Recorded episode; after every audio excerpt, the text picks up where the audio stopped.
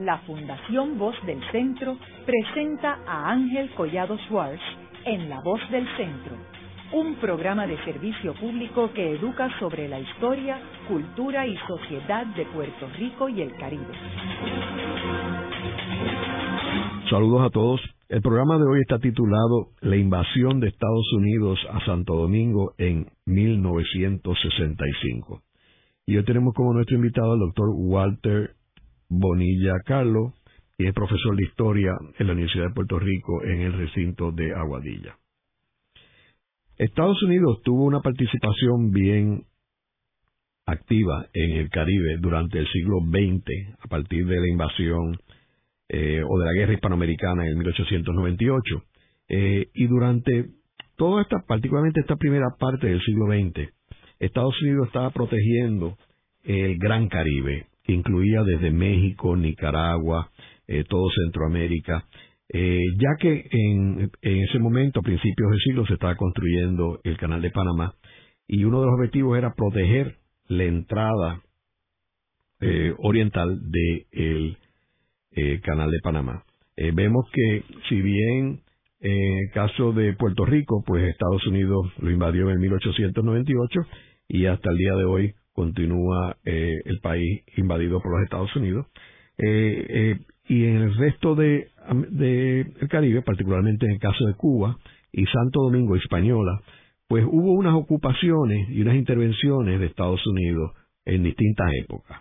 En el caso de Cuba, eh, estuvo los primeros años el, el ejército de Estados Unidos ocupando la isla de Cuba, eh, hasta que sale a principios del siglo XX, eh, y luego con la enmienda Platt, pues le daba la posibilidad de poder entrar eh, en, el, en la isla. Vemos también que el, factor económico era un medio que Estados Unidos utilizaba para controlar el Caribe, la deuda pública.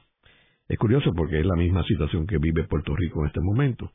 Sin embargo, a principios del siglo XX, ellos utilizaban la deuda pública eh, y que no necesariamente era deuda pública a los Estados Unidos, podía ser deuda pública a Europa, pero Estados Unidos no quería que los países europeos intervinieran en el Caribe y por eso intervenían ellos.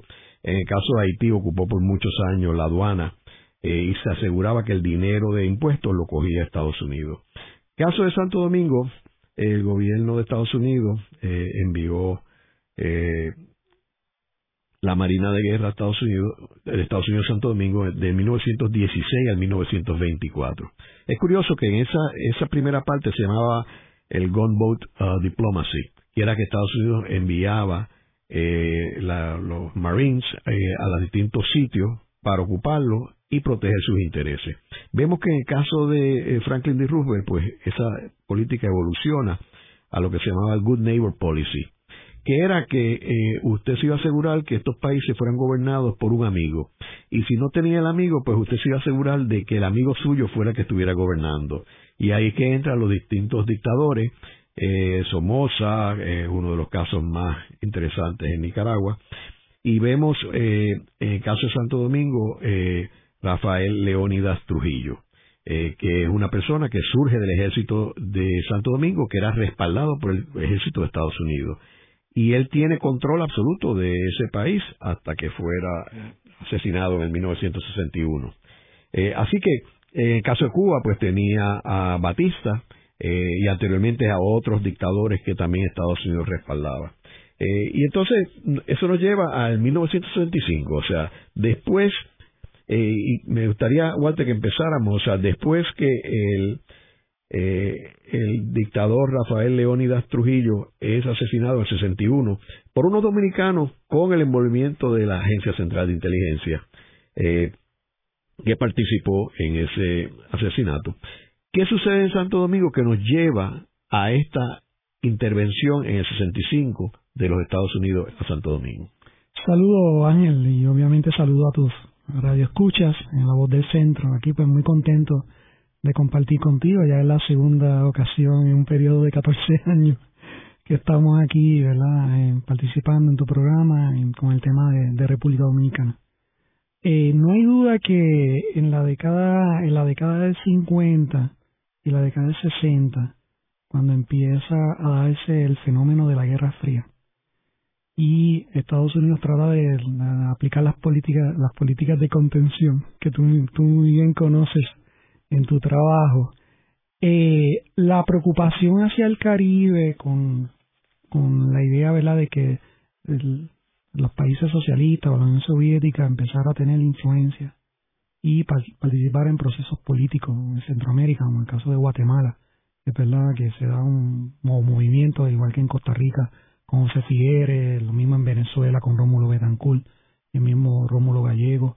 O sea, hay una, una, serie de dinámicas y acontecimientos que están ocurriendo en los 50 eh, que provocan que en buena medida eh, Estados Unidos tome como cartas o una preocupación de que aquellos regímenes este, dictatoriales que estaban se estaban dando en toda la en toda la cuenca del Caribe, Centroamérica y América Latina completa, diferentes dictadores, ¿verdad? En Colombia, Venezuela, Bolivia, Argentina, eh, Estados Unidos sabía, ¿verdad? Que estos estos gobiernos en algún momento podía llevar, ¿verdad?, de que la gente se levantara, crearan estos movimientos populares con influencia de izquierda, revolucionaria, eh, donde eh, el aspecto democrático representativo eh, fuese una piedra angular y en buena medida, pues el Caribe pues no se escapa de eso.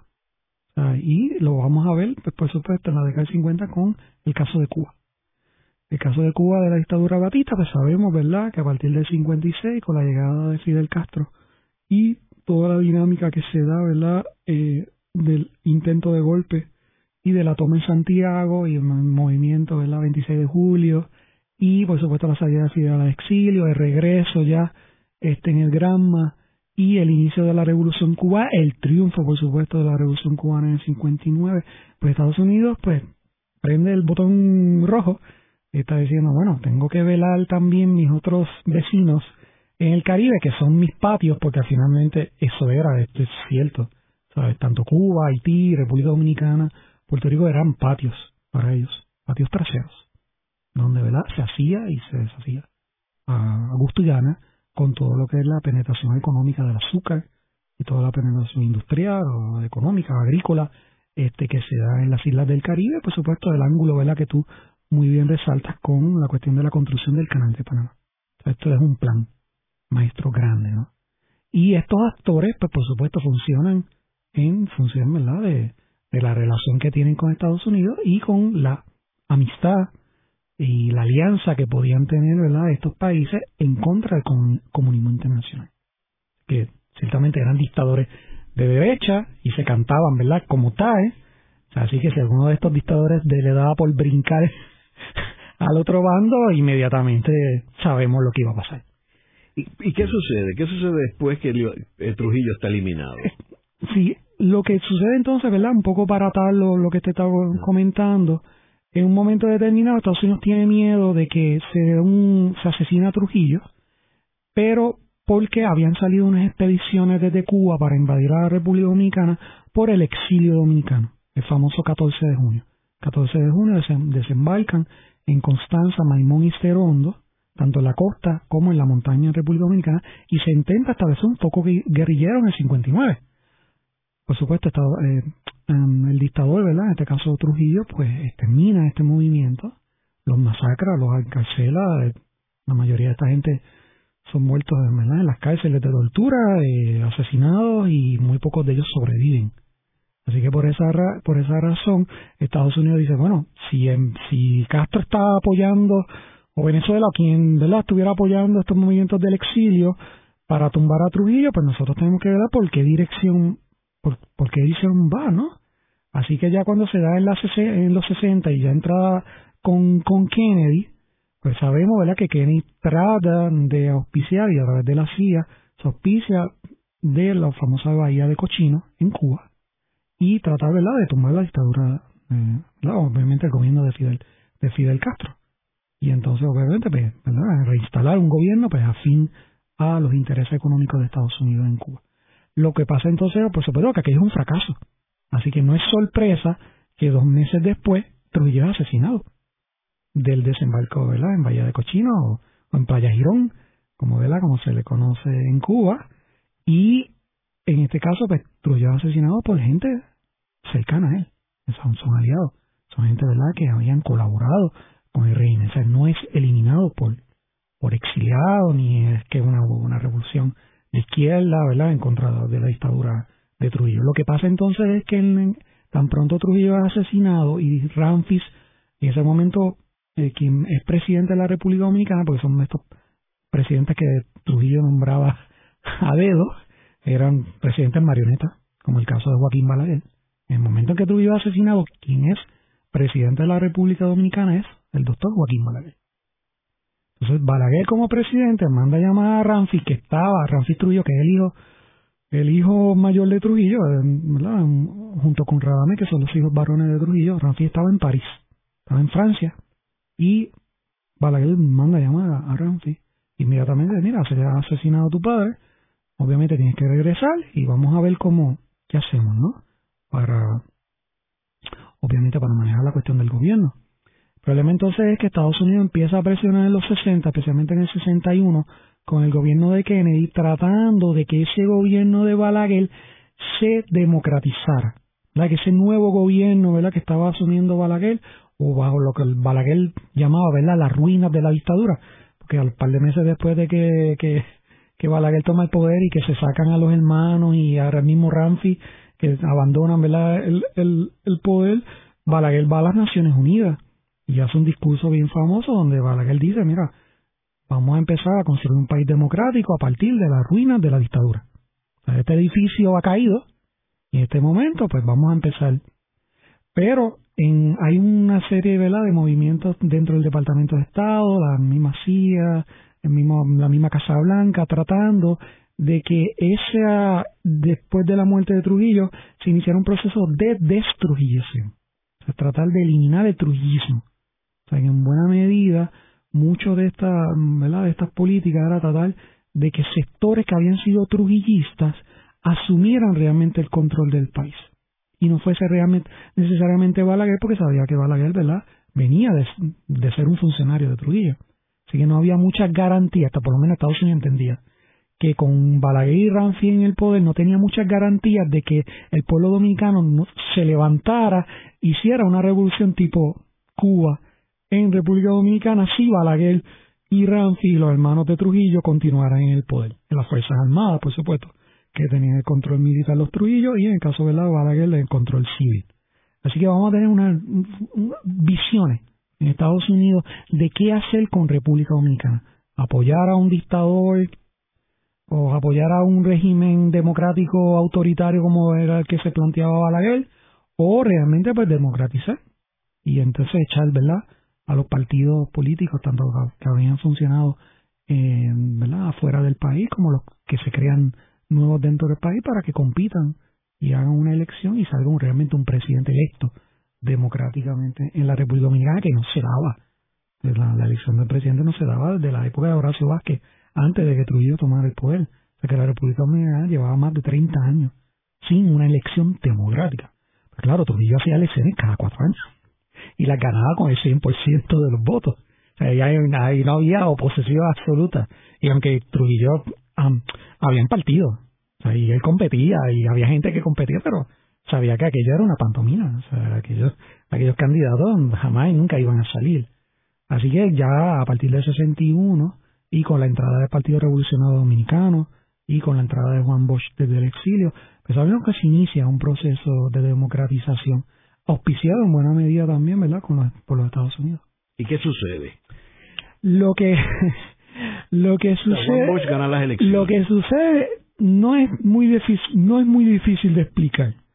Estados Unidos había apostado de que aquellos sectores antitrujillistas que habían permanecido dentro del país, que habían formado un movimiento cívico, que luego se llamó la Unión Cívica Nacional, Estados Unidos apostaba, y de hecho apostaba no solamente Estados Unidos, apostaba a los países de América Latina y apostaba a grandes líderes latinoamericanos y apostaba a Puerto Rico también, porque la Unión Cívica Nacional, los líderes antitrujistas de la Unión Cívica Nacional ganaron la elección.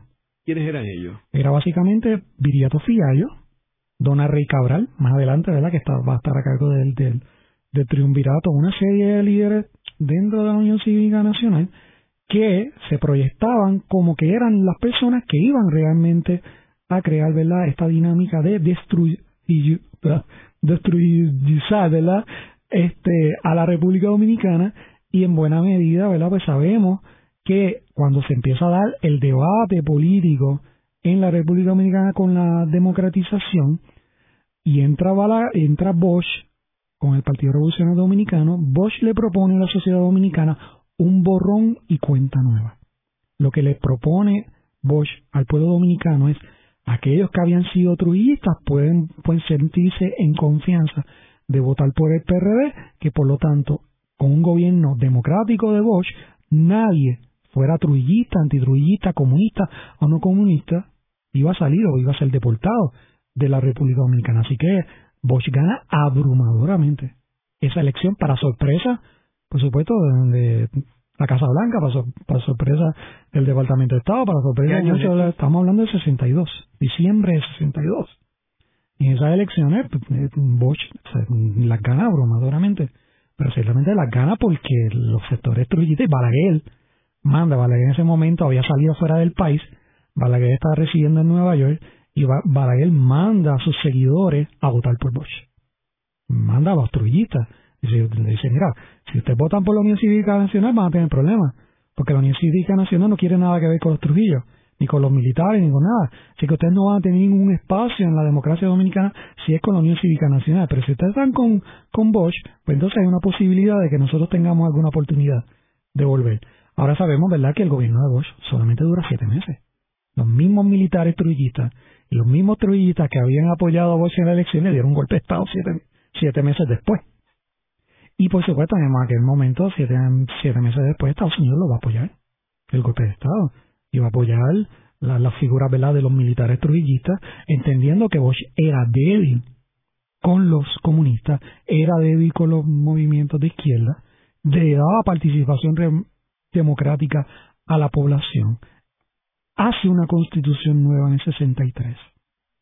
Se mueve la, República Dominicana en el modelo autoritario dictatorial hacia un régimen representativo democrático más abierto y por supuesto la oligarquía dominicana y todos los sectores económicos que estaban relacionados de Estados Unidos, de, Estados Unidos la central ¿verdad? romana, que es lo que sabemos que es el gran poder económico dentro de la República Dominicana, se pusieron inmediatamente a esas medidas de la Constitución a las políticas de Bosch. Así que no es sorpresa, cuando le dan siete meses, a nadie le sorprendió, a nadie le sorprendió que le dieran un golpe de Estado a Bosch. A nadie. Muñoz Marín y el Partido Popular no estaba respaldando a Bosch. Sí, pero no fue hasta que Bosch sale electo y toma posesión en febrero del, no, del 63 que entonces lo respaldan. Realmente Muñoz jugó la carta de la Unión Cívica Nacional y jugó la carta de Viriato Fial y jugó la, carta de, de apoyar al sector de la Unión Cívica Nacional, de que realmente eran los que, ¿verdad? Los, los que debían de estar gobernando la República Dominicana y no necesariamente Juan Bosch. Pero Muñoz en ese sentido muy sabio, en ese sentido dándose cuenta, ¿verdad?, de que le están diciendo, mira, la elección va camino a que Bosch la gane. Y en ese sentido Muñoz dice, bueno, si Bosch la gana, Puerto Rico le va a dar el apoyo completo. Y efectivamente se lo dio se lo dio y lo apoyó y después cuando le dieron el golpe de Estado se trajo a Puerto Rico. Y desde Puerto Rico entonces se organiza porque cuando sale Bosch pues entonces él toma una junta militar liderada por el famoso general Elías Wessing y Wessing toma control la pasa a una junta cívica luego entonces se establece un triunvirato a cargo de Donald Rey Cabral y es desde Puerto Rico sectores del exilio tanto militares como civiles obviamente liderados por Bosch, que empiezan a organizar los, planes en contra del el triunvirato y una especie de retorno a la constitucionalidad del 63, pero por supuesto en el 65. O sea, un poco la idea de darle un golpe de Estado al triunvirato era nuevamente restaurar la democracia del 62-63. Así que en buena medida, ¿verdad? Tenemos a Bosch conspirando, y eso es una cosa bien interesante, ¿verdad? Porque en República Dominicana se están, el triunvirato y Donald Cabral, que estaba como líder del triunvirato, se está quejando con la embajada. Se está quejando, mira, usted tiene un territorio ahí al lado, americano, y desde ese territorio se está conspirando en contra de mi gobierno, y ustedes lo están tolerando. Y además el gobernador de ese país lo está auspiciando. Y entonces ahí tenemos, tenemos la lucha, porque con la muerte de Kennedy, Y al entrar Johnson entra entonces una visión conservadora. Y los embajadores que se nombran y los funcionarios que se nombran en Santo Domingo, pues son, obviamente, ¿verdad? Representantes que favorecen el lado más conservador de una política, no tanto, ¿verdad?, en favor de Bosch, sino más en la permanencia de Donald Ray Cabral. ¿Y qué sucede con esta junta y la relación de Estados Unidos que los lleva a invadir el país en 65? Eh, interesantemente, la, la embajada creía que Donald Rey Cabral iba a hacer elecciones. Donald Rey Cabral anunciaba todos los días que él iba a hacer elecciones nuevas, que iba a haber um, un gobierno nuevo, que el gobierno de triunvirato pues iba a desaparecer y que por lo tanto a partir del 66, que era que debía haber nuevamente elecciones, pues iba a surgir un gobierno, pero que un gobierno que iba a suceder, um, suceder en el 66, pero un gobierno más alineado a las políticas de Estados Unidos. Y por eso, en cierto sentido, la Embajada de Estados Unidos en Santo Domingo apoyó ese triunvirato. Y los militares apoyaban ese triunvirato. Así que uno, puede entender en un momento determinado que la, mayoría de los sectores de la oligarquía, la derecha en, en República Dominicana y Estados Unidos, sentían de que el gobierno de Triunvirato que le había dado un golpe a Bosch no estaba mal. Era necesario que eso ocurriera. Era necesario. Ahora bien, habían sectores jóvenes dentro de las Fuerzas Armadas, sectores civiles que entendían que no, que lo que debía de haber era un retorno a la constitucionalidad, un retorno a Bosch a la presidencia, porque había, lo que ha durado solamente siete meses. Así que en buena medida se empieza a conspirar desde los estratos bajos, estoy hablando sargentos, eh, mayores, capitanes, tenientes coroneles, se empieza a conspirar desde esos grupos más bajos de la de rango militar, pero los generales de San Isidro, los generales Wessing y los demás generales que estaban arriba siguen apoyando el triunvirato. Así que hay, aunque hay rumores de que sí se quieren dar un golpe en contra del triunvirato, el triunvirato y la embajada norteamericana pensaban que eso no se iba a dar. Es una cosa más interesante, ¿verdad? De, de, la, de lo que es la guerra de abril y, y el movimiento de, de, vuelta, de regreso a Bosch, es que el, ni el gobierno de Estados Unidos, ni el triunvirato, ni los militares pensaban de que eso iba a ocurrir. Estados Unidos no pensaba, no pensaba que iba a ocurrir. Así que los tomó de sorpresa. Cuando, cuando el 24 de abril de 1965 estalla la revolución y los militares constitucionalistas que empiezan a nombrarse así, en retorno ¿verdad? a la presidencia de Bosch, toman control y le dan un golpe de Estado y Rey Cabral renuncia, tomó a todo el mundo por sorpresa. Tomó a todo, el mundo por sorpresa. Era como que, ¿qué pasó aquí? Así que, por supuesto, Bosch está acá. Inmediatamente Bosch da, declaraciones de que lo que está esperando es el avión, que le envíe un avión de Santo Domingo y lo recoja y lo lleve allá y tome nuevamente ¿verdad? posesión de su cargo y pues vuelva nuevamente el, el gobierno. Por supuesto, lo que no contaba Bosch es que cuatro días después Estados Unidos le iba a enviar 20.000 tropas norteamericanas a Santo Domingo y iba a truncar todo ¿verdad? el esfuerzo que se había hecho desde 63 a 65 para que volviera la, la democracia a la República Dominicana. Lamentablemente. ¿Quién estaba detrás en el gobierno de Estados Unidos de esa intervención? Porque obviamente eh, Puerto Rico, Muñoz tenía eh, injerencia en este proceso, ¿verdad? Y Bosch estaba en Puerto Rico y Muñoz tenía acceso al Departamento de Estado y a la Casa Blanca, aunque no como lo tenía bajo Kennedy, ¿verdad? Pero lo, lo tenía y estaba A. Fortas, que era el hombre clave de, Johnson. de Johnson y era en realidad el procónsul de Puerto Rico. Eh, ¿por, qué, ¿Por qué no se pudo manejar esto de otra forma? ¿Cuáles eran los intereses que estaban detrás de esta invasión? Yo, yo todo, yo sé que yo llevo muchos años trabajando con este tema y, y a mí se me hace tan difícil, ¿verdad? Solamente hay que vivir, ¿verdad? Por lo menos yo, nací en 1971, o sea, no sé lo que vivir en los 60, eh, lo que es la paranoia. Eh, era una cuestión paranoica de parte de los Estados Unidos de, de que cualquier movimiento popular cualquier movimiento que fuese democrático, de izquierda, lo que fuese, ¿verdad? Liberal, representativo, era catalogado y tildado de comunista. Nada más con esa etiqueta de que Bosch era comunista y de que los soldados constitucionalistas eran comunistas y de que el movimiento revolucionario de abril era comunista, eh, es con nada más con eso, Estados Unidos justificó enviar a la larga, se calcula que en Estados Unidos, que, en, la, en Santo Domingo en ese año de la guerra fácilmente llegaron a 40.000 soldados para sofocar una revolución de mil, porque si había mil o doscientos, mil o dos mil personas en el bando constitucionalista era mucho. Eso es lo que envía 40.000 soldados a Estados Unidos para realmente aplastar a un movimiento constitucional. Porque en ningún momento el liderato constitucional, ni Bosch en aquel momento, ni Camaño, eran comunistas. Ni Camaño ni Bosch. Ya después se fue, ya después, claro, se fueron radicalizando. Pero en aquel momento de 65, ninguno de los dos, ni el liderato ninguno tenía. De hecho, la mayoría eran militares trujillistas. Esos constitucionalistas originalmente eran todos, bueno, que todos eran trujillistas porque Trujillo tuvo 30 años. Así que todos ellos eran hijos de generales. Camaño, su padre Fausto era un general trullista. Rafael Domínguez, Fernández Domínguez, su padre era Ludovino, se era un general trullista, todo era venía del trullismo. Si tú vas a decir a esa gente, o sea, no, solamente a Johnson y al Departamento de Estado, a Thomas Mann, y a, porque en esa administración de Johnson hereda la administración de Kennedy.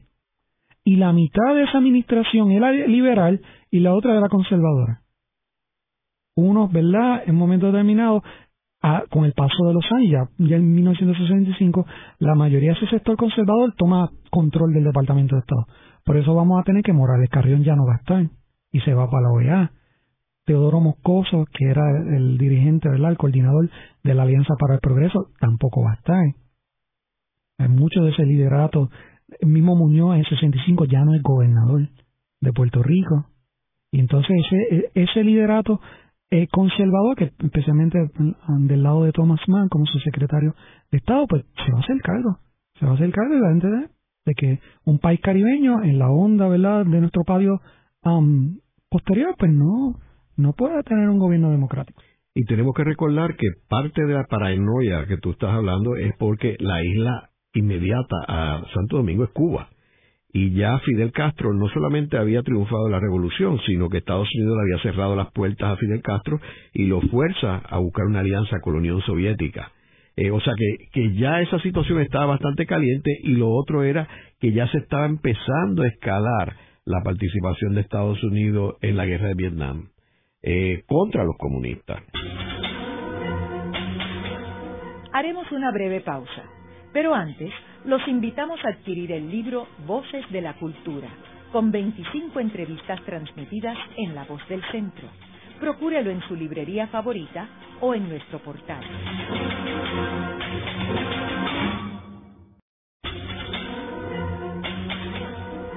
Continuamos con la parte final de La Voz del Centro con Ángel Collado Schwartz Pueden enviarnos sus comentarios a través de nuestro portal www.vozdelcentro.org. Continuamos con el programa de hoy, titulado La invasión de Estados Unidos a Santo Domingo en 1965. Hoy con nuestro invitado, el doctor Walter Bonilla Carlos, es profesor de historia en la Universidad de Puerto Rico en el recinto de Aguadilla. En el segmento anterior estuvimos proveyendo un trasfondo eh, de lo que estaba sucediendo en Santo Domingo después de eh, el asesinato de Rafael Leónidas Trujillo en 1931, eh, luego la elección de Juan Bosch, que fue una muy breve por siete meses, luego el golpe de Estado por los militares y luego la revolución que surgía de Puerto Rico y lo que fuerza a Estados Unidos a invadir a los Estados Unidos. Eh, Walter, ¿tú has visto algunos planes o, el plan de ataque o la entrada de, Estados Unidos a Santo Domingo? ¿En qué consistía? ¿Cuál era el objetivo de ellos? ¿Qué era lo primero que ellos tenían que, intervenir para controlar el país? Correcto. Eh, Ángel, la, revolución comienza un sábado 24 de abril de 1965. Interesantemente, una nota al calce, eh, Pedro Albizu Campo había fallecido unos días antes de la revolución de abril de 65. Así que tenemos ese escenario también en Puerto Rico. Muñoz estaba en Estados en Nueva York para cuando la muerte de Alviso Muñoz se fue para, para Nueva York, pero ese es otro tema. Eh, lo que hace en el momento de cuando estalla la revolución, como te comenté ahorita, eh, toma por sorpresa a la embajada, toma por sorpresa a, al Departamento de Estado tomado por sorpresa, por supuesto, la Casa Blanca. La Casa Blanca, como tú la mencionaste en un momento determinado, hace, ¿verdad? hace un momentito, eh, eh, la Casa Blanca estaba bregando con la escalada en Vietnam. Ya la Casa Blanca tenía como cerca de 40.000 o 80.000 tropas en Vietnam en 1965. Así que tenemos ese escenario también, momento determinado muy importante, para hablar de paranoia. Para hablar de paranoia tenemos a, tenemos a Vietnam y de momento determinado ocurre esto. Ocurre este levantamiento militar para restituir los militares. Porque los militares cuando se levantan y tumban a Rey Cabral y ponen al presidente de la Cámara de allá de República Dominicana, Molina Ureña, y Molina Ureña toma control como presidente provisional, lo primero que declara morir Molina Ureña y esa junta y todos los militares que habían hecho el golpe, el contragolpe al triunvirato es Bosch va a volver. Bosch va a volver. Probablemente si aquellos militares le hubiesen dicho a la embajada no se preocupe, nosotros le hicimos un golpe de Estado, pero nosotros hicimos un golpe para que los militares y la gente de la Unión Cívica Nacional o los partidos aquí en Santo Domingo hagan una elección nueva donde va a participar el doctor Balaguer, que estaba también fuera de Puerto Rico, y que por lo tanto vamos a hacer una elección. Es posible que nunca, nunca hubiese ocurrido una invasión. Si en aquel momento, en aquella declaración, se, se, aquellos, tanto Molina Areña como los militares, Camaño y los demás militares que tomaron si la declaración hubiese sido, mira, no, Bosch no vuelve, porque va a haber elecciones, no, no hubiese habido una invasión. Pero tan pronto ellos declararon de que sí, de que la idea era restituir a Bosch, le entró una manía a alguien allá, dijo, no, ese no vuelve, no vuelve. Por eso Fortas viajó a Puerto Rico, por eso Barlos Martín viajaron a Puerto Rico. Y, y entre Jaime Benítez, entre Muñoz, Figueres y Betancourt, convencieron y le metieron mucha presión a Bosch para que no regresara. Es más, Bosch estuvo casi preso aquí, porque en un momento determinado Bosch le dice, mira, pero yo quiero ir a Nueva York, yo quiero ir a Washington. Y dice, no, tú no vas, tú no vas a salir. O sea, Bosch nunca salió. Ni la, le decía, pues entonces Carmen, la esposa, y digo, pues ella sale y no, ella tampoco. O sea, le dice, no, tú no sales, tú, no, tú eres un prisionero aquí, tú no vas a salir. Así que se encargan muy bien, tanto el Grupo de Puerto Rico como el Departamento de Estado, y envían un montón de funcionarios acá, se encargan de, que Bosch se retenga. Ahora bien, tan pronto ocurre que se levanta y se hace el 24, ya el 25-26, la embajada, viendo que sí, esto era como que, mira, esto es cierto, o sea, esta gente quiere que Bosch vuelva al poder. La embajada se inventa una vaina de que, lo, de que los ciudadanos de americanos en Santo Domingo estaban en peligro y que había que eh, desembarcar 500 infantes de marina el 26 de abril, había que desembarcar 500 para que esos infantes fuesen al hotel embajador en Santo Domingo y evacuaran en una ayuda humanitaria. En una ayuda humanitaria evacuaran a esos este, ciudadanos americanos que estaban en Santo Domingo porque estaban en peligro, ¿verdad? Con la revuelta y todo lo demás, estaban en peligro de que si de momento se Fidel Castro entraba a Santo Domingo al Che Guevara, pues de momento pues todos esos ciudadanos americanos fuesen a morir. Una, una cosa de locura, una cosa de locura. Y nunca ningún ciudadano americano estuvo en peligro de absolutamente de nada. Pero los Estados Unidos envió 500 infantes de marina y efectivamente desembarcaron. Y, evacuaron y los trajeron aquí a Puerto Rico, a Mayagüez.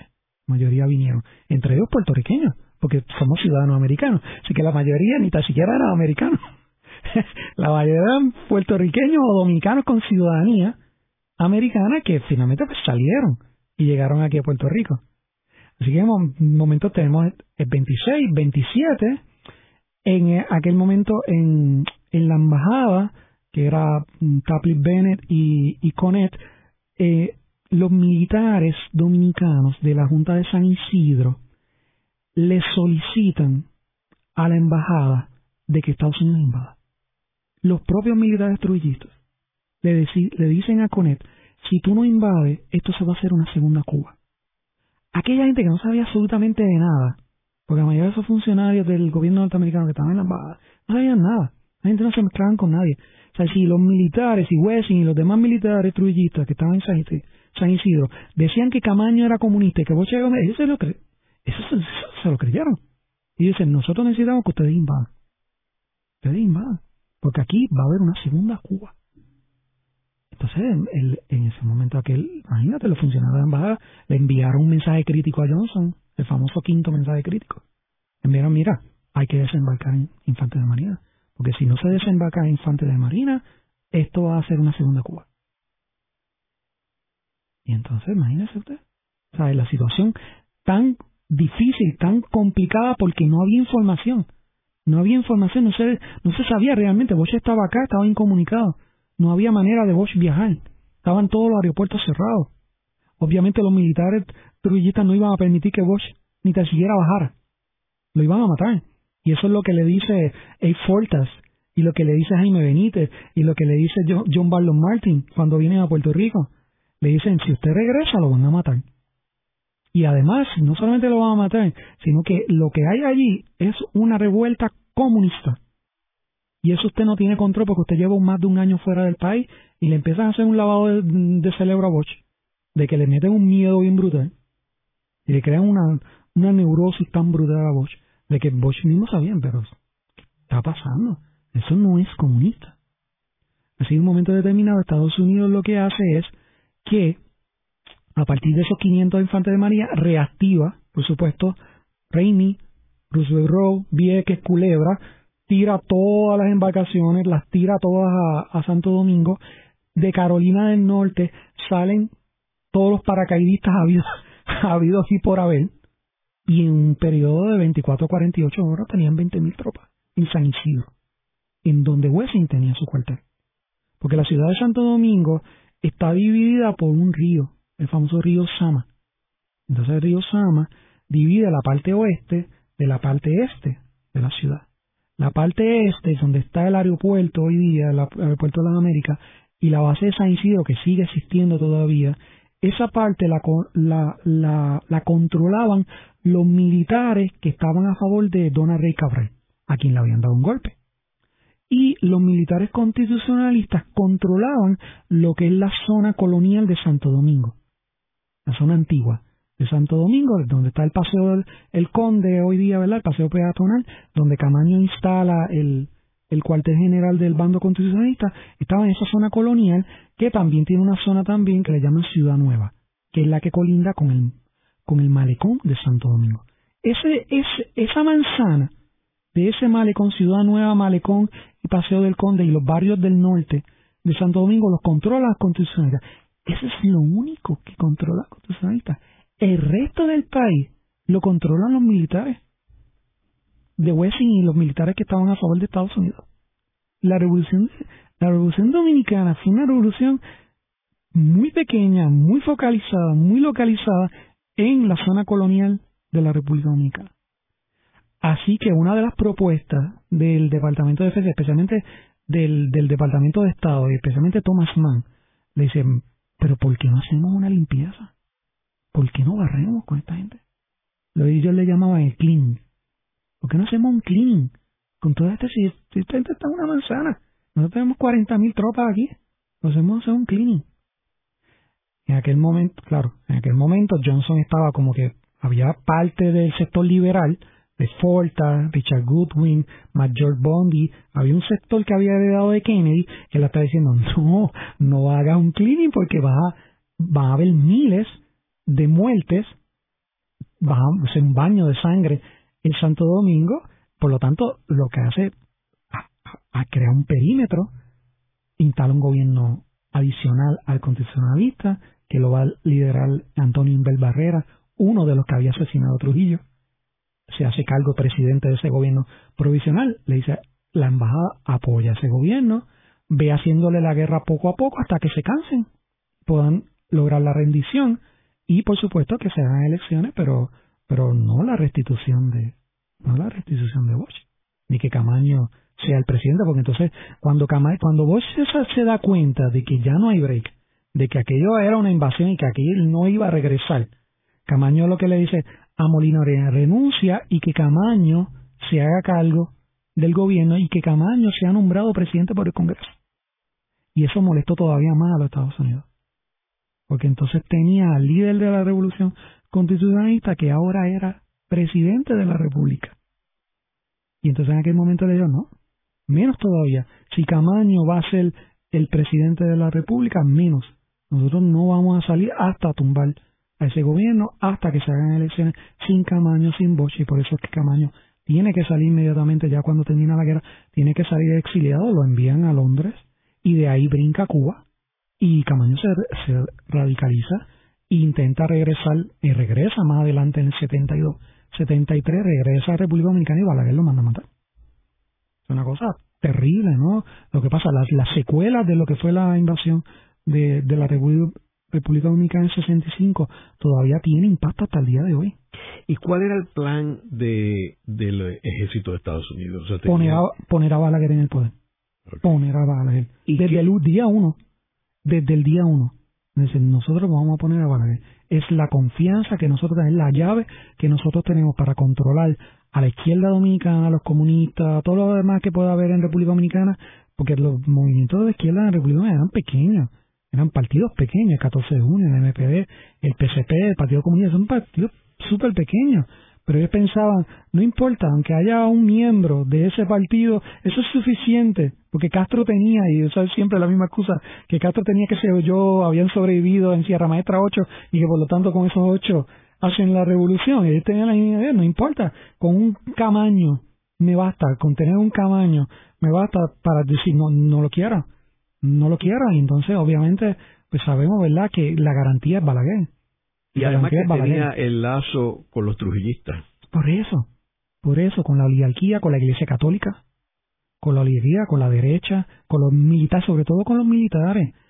Para ser honesto Ángel en República Dominicana nunca se iba a dar una segunda Cuba. Nunca nunca. La República Dominicana había estado 30 años bajo el dominio de Trujillo. La sociedad dominicana sigue siendo todavía hoy día. Y esto puede sonar fuerte sigue siendo trujillista. La sociedad dominicana, en términos culturales, sigue siendo trujillista. Por eso es que está el nieto de Trujillo ahora, que se quiere ser presidente y la gente está por votar por él ahora en el 2020, elecciones de mayo. No, no, creo que vaya a ganar, ¿verdad? Pero, pero de que va a sacar voto, va a sacar voto. Porque es que hay, las 30 años no, no pasan en vano. ¿Y quién estaba a cargo de la invasión estadounidense? Ah, es un dato interesante de los funcionarios que hereda Johnson de Kennedy, el, el jefe del Pentágono es Robert McNamara.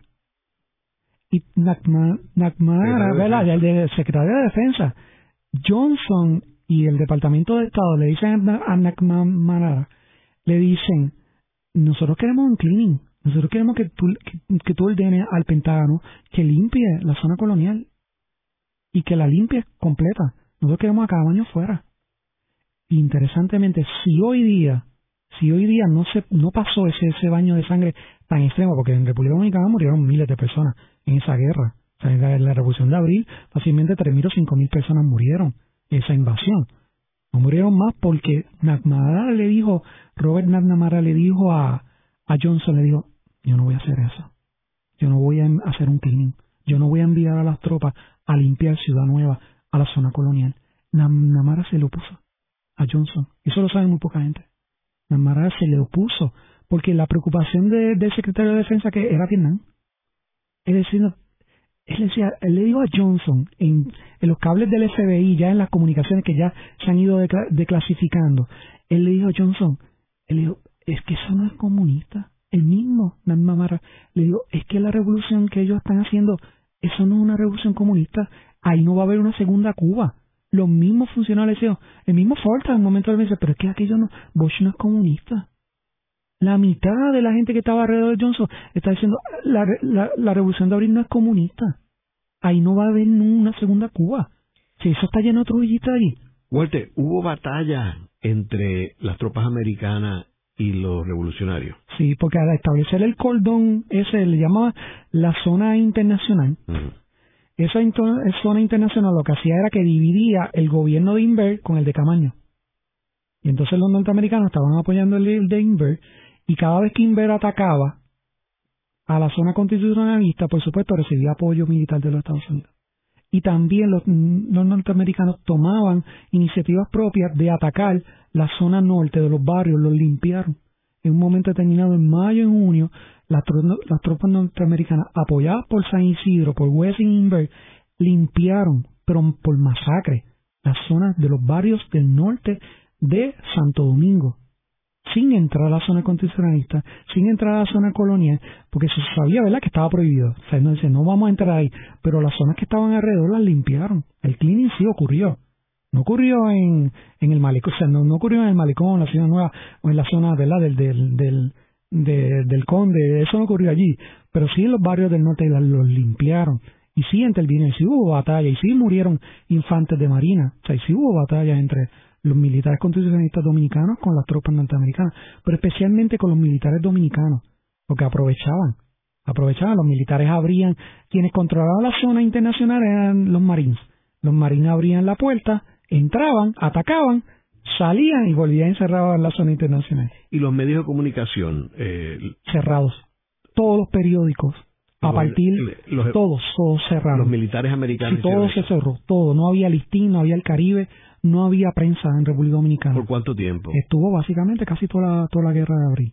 Casi toda la guerra de abril, todo ese ¿Cuánto tiempo abril, abril, mayo, junio, julio, agosto, que se viene a establecer una tregua y se viene a establecer como un gobierno provisional por García, García Godoy y más o menos como cinco meses. La guerra dura, ¿verdad? De lleno cinco meses, que es más o menos el periodo. Y en ese periodo no había prensa.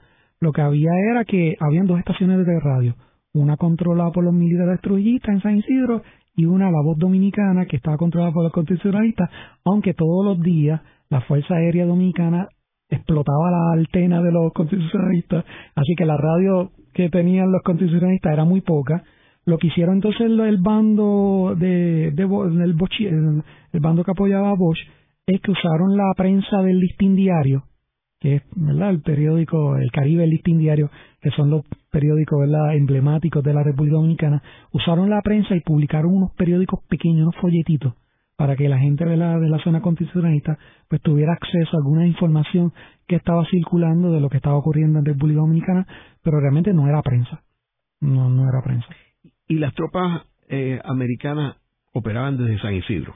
operaban desde San Isidro, correcto, y operaban desde toda, básicamente de toda, desde el hotel, del hotel embajador, desde el puerto de Jaina, desde toda la zona del oeste de Santo Domingo, todo el este, el norte, Santiago, Puerto, tenían control, básicamente tenían control del país completo, así, pero principalmente estaban ubicadas en San, en San Isidro. O sea, que estaban en todo Santiago. Sí, estaban, tenían control de las fortalezas, de la policía, el resto de países. Realmente eh, estaban confinados. Camaño estaba confinado. El resto del país no lo manejaba, no lo corría. Aunque él era el presidente por el Congreso y todo eso, pero no corría el país. El país lo corrían los norteamericanos. Tenemos que recordar, como mencionamos al principio del programa, que Estados Unidos tenía todas, todos los mapas y todo de Santo Domingo porque ellos ocuparon ese país del 1916 al 24 eh, y siempre tuvieron un control indirecto o directo de esa isla desde de, que tomaron los Estados Unidos una participación eh, activa en el Caribe. ahora, eh, la embajada, o sea, también era un centro de operación, ¿no? cierto, cierto. Lo que se hizo entonces es, cuando se establece esa zona, eh, ¿verdad? Una zona neutro que se establece allá, se saca a la embajada, hay una zona residencial en Santo Domingo que se conoce como Gascue, y es verdad el sector urbano de Santo fuera de la zona colonial, cómo se va expandiendo la ciudad de Santo Domingo, y en Gascue la mayoría de las embajadas están ubicadas ahí, así y el Palacio Nacional. Así que lo que hace es que los norteamericanos ponen esa, esa zona eh, neutral, si se podía decir, porque zona internacional, porque aquello no era neutral nada, y sacan entonces a la embajada, al Palacio Nacional y toda la parte verdad de Santo Domingo de, del oeste de Santo Domingo y la sacan y entonces la controlan. Así que por lo tanto los constitucionalistas no tienen control, no tienen acceso ni a la embajada ni tienen acceso al Palacio Nacional. Y por esa razón, ¿verdad? Tenemos batallas de parte de los constitucionalistas tratando de recapturar el Palacio Nacional.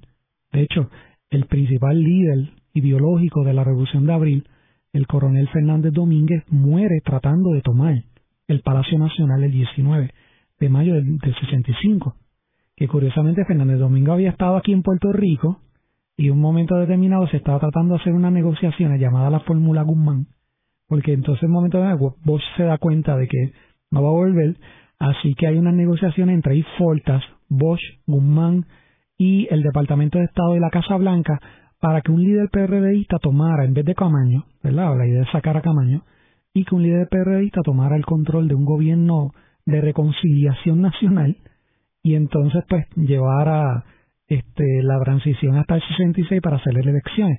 Pero esa fórmula también fracasó porque a los Estados Unidos no le interesaba ni a Bosch ni a ningún líder PRDista que tuviera control del gobierno.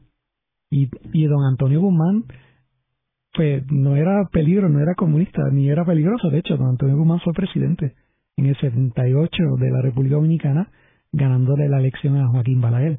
Así que no fue presidente en el 65, pero fue presidente más adelante y aún así el Departamento de Estado se opuso. Se opuso y la OEA también, porque también la OEA en aquel momento juega un rol bien importante, este, porque lo que favorecían era una intervención de la OEA, pero una intervención pues de, de derecha militar. La mayoría de los países no querían. En un momento determinado se, se, intentó de que Muñoz, eh, Betancourt y Figueres trataran de, de, ser como los gobernadores de Santo Domingo, hacer un consejo de Estado presidido por ellos tres y los miembros de la OEA y la y el Departamento de Estado y Johnson se, se pusieron a de que Muñoz participara. De hecho, se, se llegó a mencionar de que Muñoz fuese el embajador de los Estados Unidos en Santo Domingo en 65 que fuese Muñoz, porque el antiguo embajador no había hecho su trabajo y había provocado una invasión innecesaria, porque se habían dado cuenta.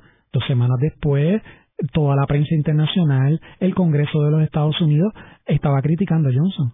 Está diciendo, ¿para qué rayos metes 20.000 tropas? 40.000 tropas si eso no hacía falta. Invadir. Ahora tenemos toda la opinión pública internacional en contra de nosotros. ¿Y cómo no hacemos nosotros ahora para salir de aquí? Con ese revuelo y tienes a Vietnam detrás. Y ellos lo que lo hicieron fue que lo resolvieron a través de la OEA. Le a la OEA que se encargue. Entonces ahí más o menos la OEA trató de negociar con los dos bandos hasta que finalmente ¿verdad? se hace un gobierno provisional y ahí entonces termina la guerra, aunque realmente la guerra no termina inmediatamente en 65, porque ya cuando entonces eh, ese gobierno provisional vuelve y toma ¿verdad? el control del país, para hacer las elecciones, la represión en contra de los constitucionalistas fue brutal. La empezaron a matar, a, cazarlos. El ejército, las fuerzas interamericanas de paz, el ejército norteamericano, los balagueristas tuvistas empezaron a cazar y a matar a los que habían peleado en la guerra. Es un, es un, eso es un dato, ¿verdad? Es un acontecimiento triste en, en República Dominicana desde esos años. ¿Y cuándo es que salen las tropas Básicamente es ya para verano del 66. Balaguer sale en junio como presidente, le gana a Bosch. Imagínate si fue tan difícil y tan complicado y tan violento el proceso electoral en República Dominicana ese año, que Bosch nunca pudo salir a hacer campaña política. Estuvo siempre encerrado en su casa. Salsa que está en Puerto Rico, regresa en septiembre, intenta, pero nunca pudo hacer campaña. El programa de hoy hemos discutido la invasión de Estados Unidos a Santo Domingo en 1965. Vemos cómo Estados Unidos ha tenido una, una posición bien agresiva en términos de su presencia en las distintas islas en el Caribe. Eh, vemos que a través del siglo XX estuvieron en distintos sitios, eh, particularmente la primera parte del siglo XX, que estuvieron muy activos en Cuba, en Santo Domingo, en Haití. En, en Puerto Rico, pues como sabemos, desde 1898 están aquí. Eh, y después de esta invasión en 1965 hubo dos otras invasiones de Estados Unidos en el Caribe. Una en 1983 en Granada, eh, que fue bajo el presidente Ronald Reagan, eh, y luego en 89 la invasión a, a Panamá con el presidente George H. W. Bush. y esa ha sido la última intervención de los Estados Unidos en el Caribe hasta el momento. muchas gracias, Walter. Gracias a Diana. Esta ha sido una producción como servicio público de la Fundación Voz del Centro. Los invitamos a sintonizarnos la próxima semana a la misma hora. Y recuerden que pueden adquirir el libro Voces de la Cultura en su librería favorita o en nuestro portal.